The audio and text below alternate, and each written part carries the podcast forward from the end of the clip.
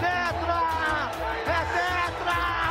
É tetra! Parabéns ao Bragantino. Legal. É, vai rolar a farra da linguiça, né?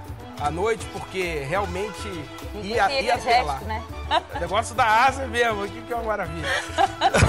Eu pensei em outra besteira.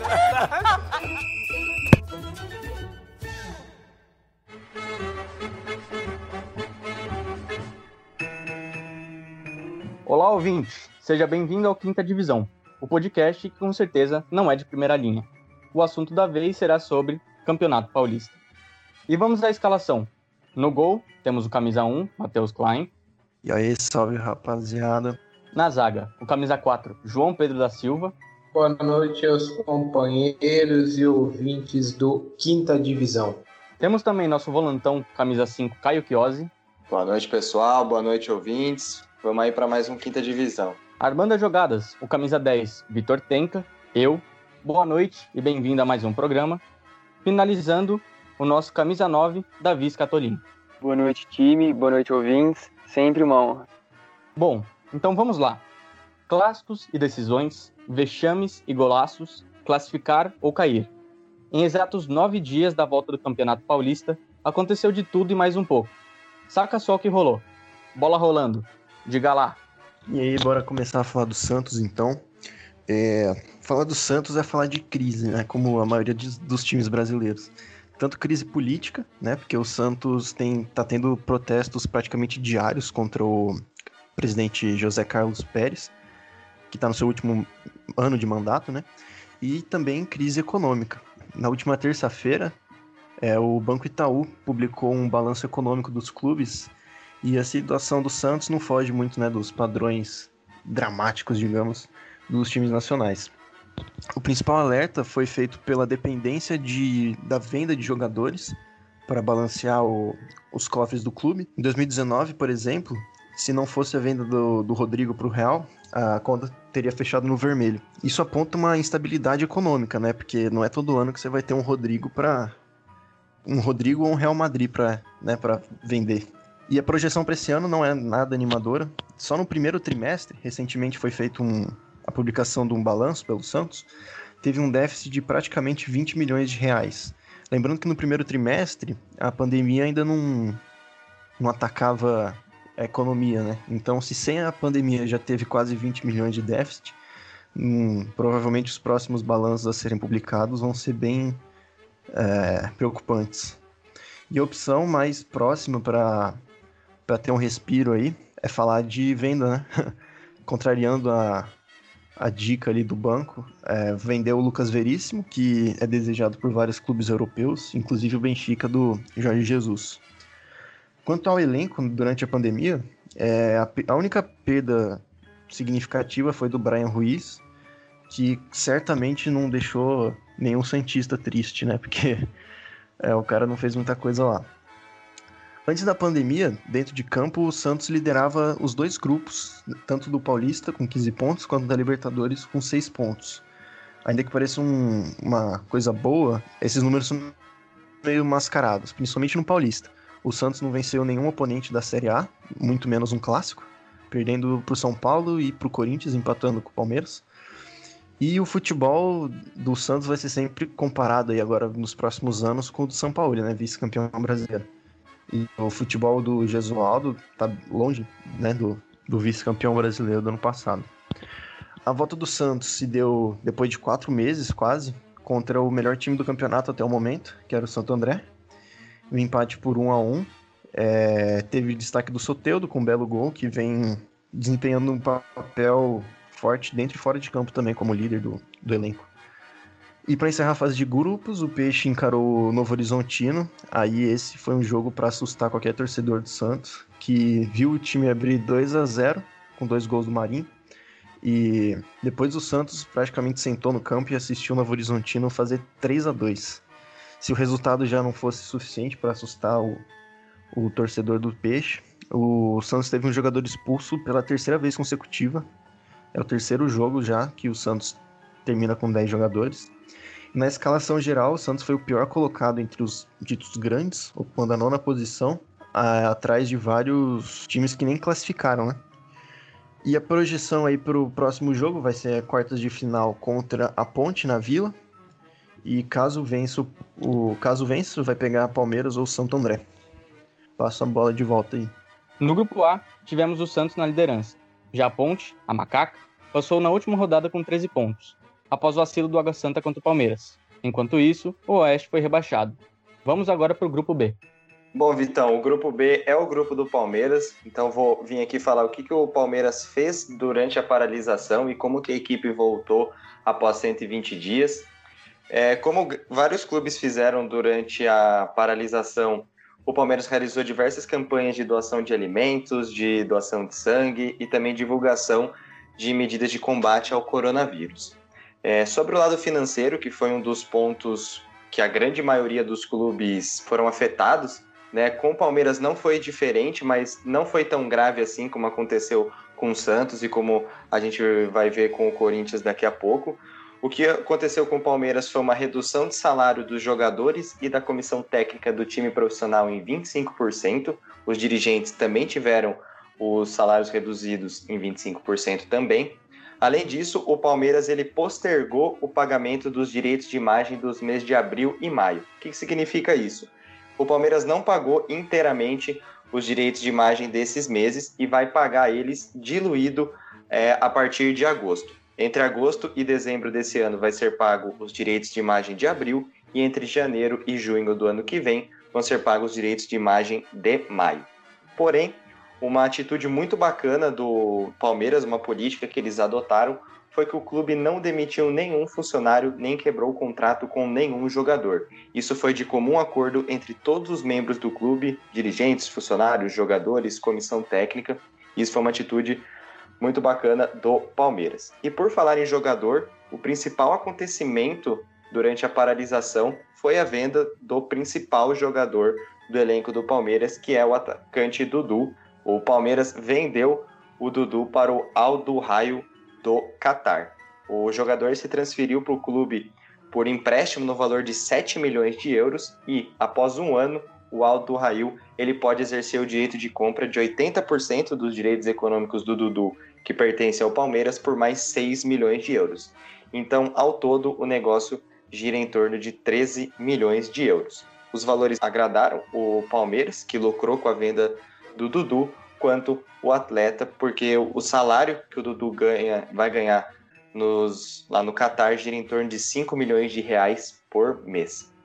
Além desse lado financeiro, os problemas que o Dudu teve com a ex-mulher, inclusive uma acusação de agressão, motivou ele a sair do Palmeiras.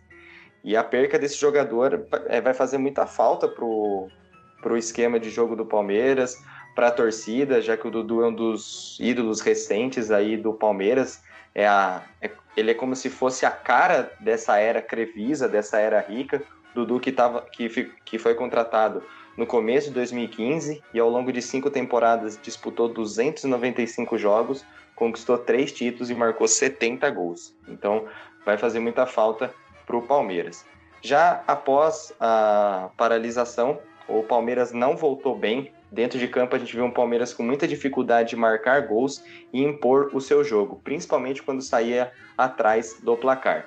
Foi assim contra o Corinthians na, na derrota e foi assim contra o Água Santa na virada por 2 a 1 é, contra o Corinthians usou e abusou dos, das ligações diretas que não surtiram efeito e as chances de gol criada o Palmeiras pecou nas finalizações. O Cássio foi muito bem, com méritos, mas o Palmeiras pecou muito nas finalizações, assim como ocorreu contra o Água Santa.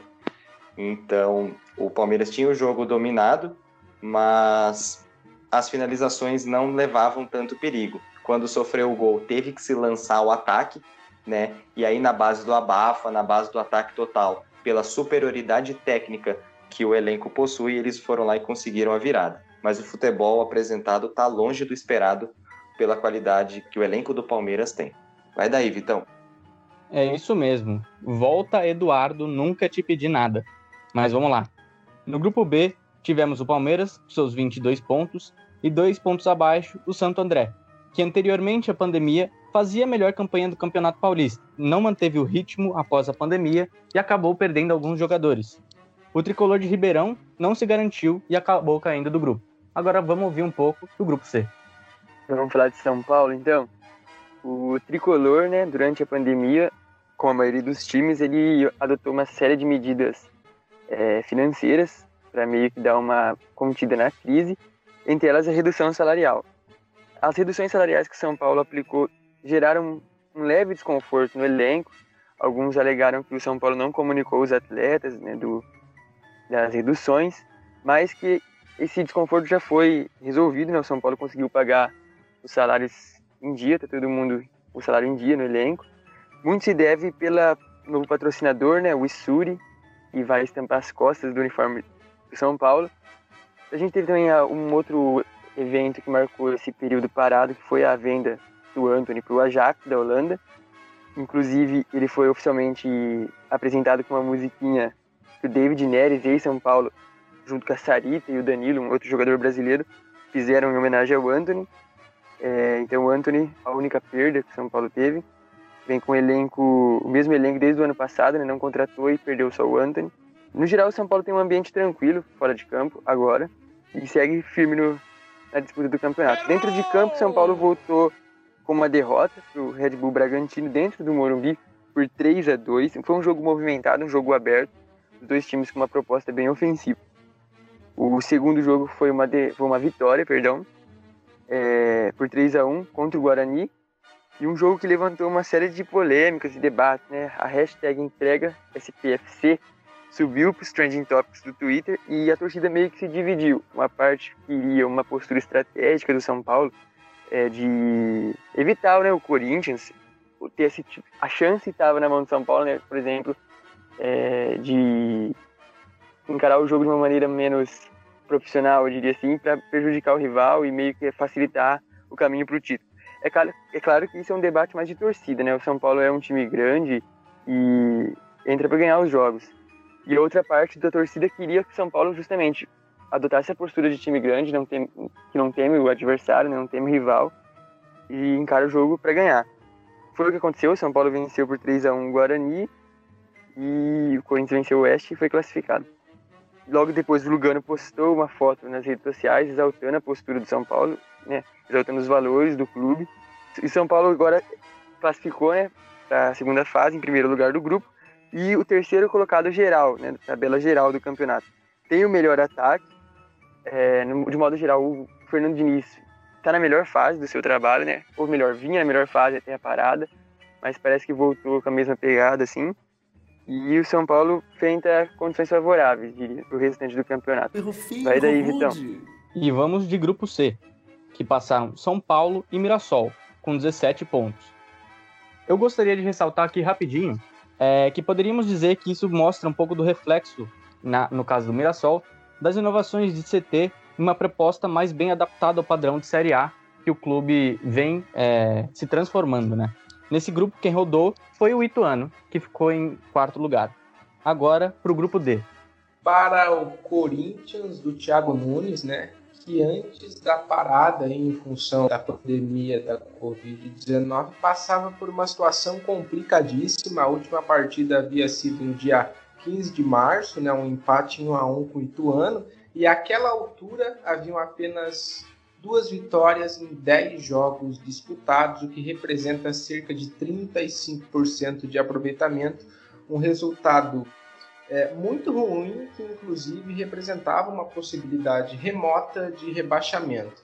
Então, àquela altura, faltavam dois jogos né, para finalizar essa fase inicial paulista, um derby disputado em casa e um jogo com o Oeste fora. A distância para o vice-líder Guarani era de cinco pontos. Lembrando que os dois primeiros classificam, ou seja, resumindo a ópera, o Corinthians não dependia somente dos seus resultados. Ele precisava ganhar os dois jogos e torcer para que o Guarani perdesse os dois jogos. Mas aí, em função da parada, essa crise dentro de campo foi um pouco mitigada. Tivemos o retorno do atacante Jô, que foi um refresco para a torcida diante dessa crise, que também se reflete fora de campo, uma vez que a gestão financeira do Corinthians é catastrófica e há um aumento desequilibrado dos custos e despesas que representam um aumento significativo do endividamento. Então a gente percebe aí que gestão esportiva e gestão financeira não estão conversando e há uma baixa conversão de resultados desses investimentos que o clube tem realizado e tem comprometido as contas. Aí, né, após a parada, a classificação do clube era muito improvável, mais um improvável aconteceu. Na 11 rodada, o Corinthians ganhou o derby contra o Palmeiras por 1 a 0, o que foi muito importante ali para a redenção da autoestima do clube. E o Corinthians ganhou do Oeste e o Guarani perdeu para o São Paulo. Ou seja, o Corinthians cumpriu o seu dever e ganhou os dois jogos, e o Guarani perdeu os dois. Dessa forma, o Corinthians se classificou com uma ajuda dos adversários. E aí, em relação ao Corinthians, né, há algumas questões que ficam em aberto, inclusive podem ser uma deixa para a discussão que nós teremos daqui a pouco, que é a primeira é a seguinte, né? Será que se não houvesse a parada, né, aí de quatro meses, o clube teria se classificado? E se o Corinthians tivesse caído na primeira fase lá atrás, será que o Thiago Nunes se manteria no comando do clube? E aí, uma segunda discussão que também é latente, o Davi já adiantou: o São Paulo deveria ter aliviado contra o Guarani é, de todo modo, é fato que se o Corinthians passar pelo Red Bull, o São Paulo vai ter que garantir o resultado na semi, senão vai ser muito cobrado pela torcida.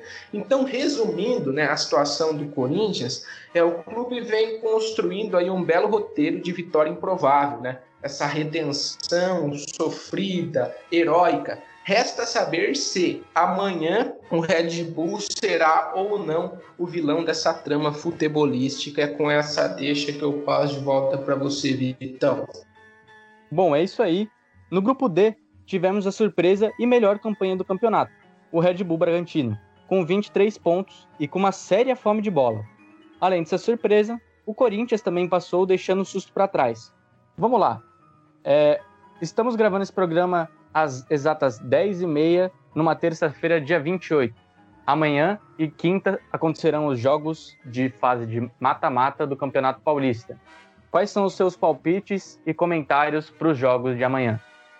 Então, o Corinthians é um time de camisa, né? Eu acho que Paulista, que é um é, campeonato estadual que é tão tradicional, eu acho que a camisa pesa mais do que nunca. Então, se por um lado realmente o Corinthians tem muito a, a, a, crescer ainda, precisa crescer muito dentro de campos e quer ganhar, eu acho que o Bragantino, futebolisticamente, é talvez um pouquinho favorito no jogo de, do, das quartas, porém camisa é uma coisa que é, só com o tempo você constrói e o Bragantino Red Bull está muito longe de ter camisa.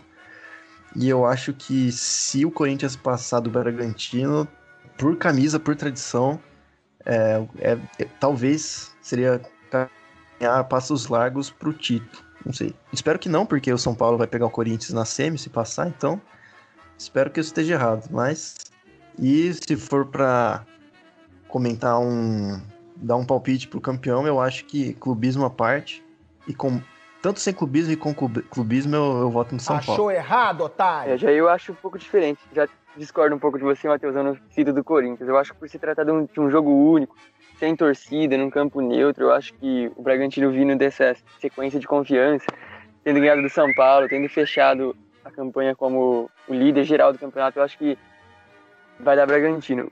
No, nos outros jogos, eu acho que os três grandes vão passar.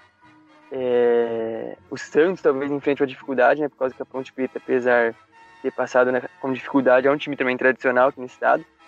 E meu palpite para campeão, eu diria que esse é o ano do São Paulo. É, os outros times vêm enfrentando dificuldades, seja dentro de campo, como o Palmeiras, ou fora de campo, como o Santos, ou dentro e fora de campo, como o Corinthians. São Paulo, de modo geral, me parece ser o mais redondinho ali, o time mais tempo vem jogando junto, técnico foi mantido. Então acho que esse ano é o ano que o São Paulo sai da fila. É, tu falou um bagulho que eu não tinha pensado, né? Torcida é grande parte da, do que a gente chama de camisa, né? Tradição. E talvez jogar com a arena vazia, né? Ou qualquer estádio vazio sem torcida é, talvez iguale um pouco esse confronto. Bem, bem pensado da visão. Valeu, valeu. É, eu acho que o Bragantino e Corinthians é o confronto assim mais equilibrado. Acho que Palmeiras e Santo André também vai ser um jogo bem interessante.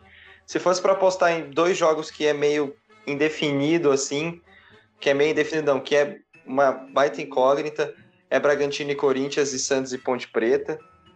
Pela questão do Bragantino e Corinthians, é pela bola que o Bragantino apresentou e pela inconsistência do Corinthians, porque a gente não sabe o que esperar do time. Um primeiro tempo bom contra o Palmeiras, mas um primeiro tempo desastroso contra o Oeste. Aí um segundo tempo é, desastroso contra o Palmeiras e um segundo tempo bom contra o Oeste. Então é muito inconstante.